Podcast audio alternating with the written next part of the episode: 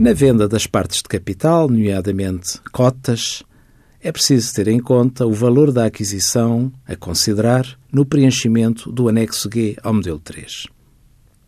Nos sócios originários, aqueles sócios que constituíram a empresa, o valor de aquisição a considerar será o capital social que realizaram. Naqueles sócios que compraram a cota, será esse o valor a considerar. Há, no entanto, situações de aumento de capital e também situações de atribuição de capital por saída de sócios, sem qualquer dispêndio. O aumento de capital por incorporação de reservas e a atribuição de capital sem dispêndio monetário não relevam para efeitos de determinação da mais ou menos valia fiscal.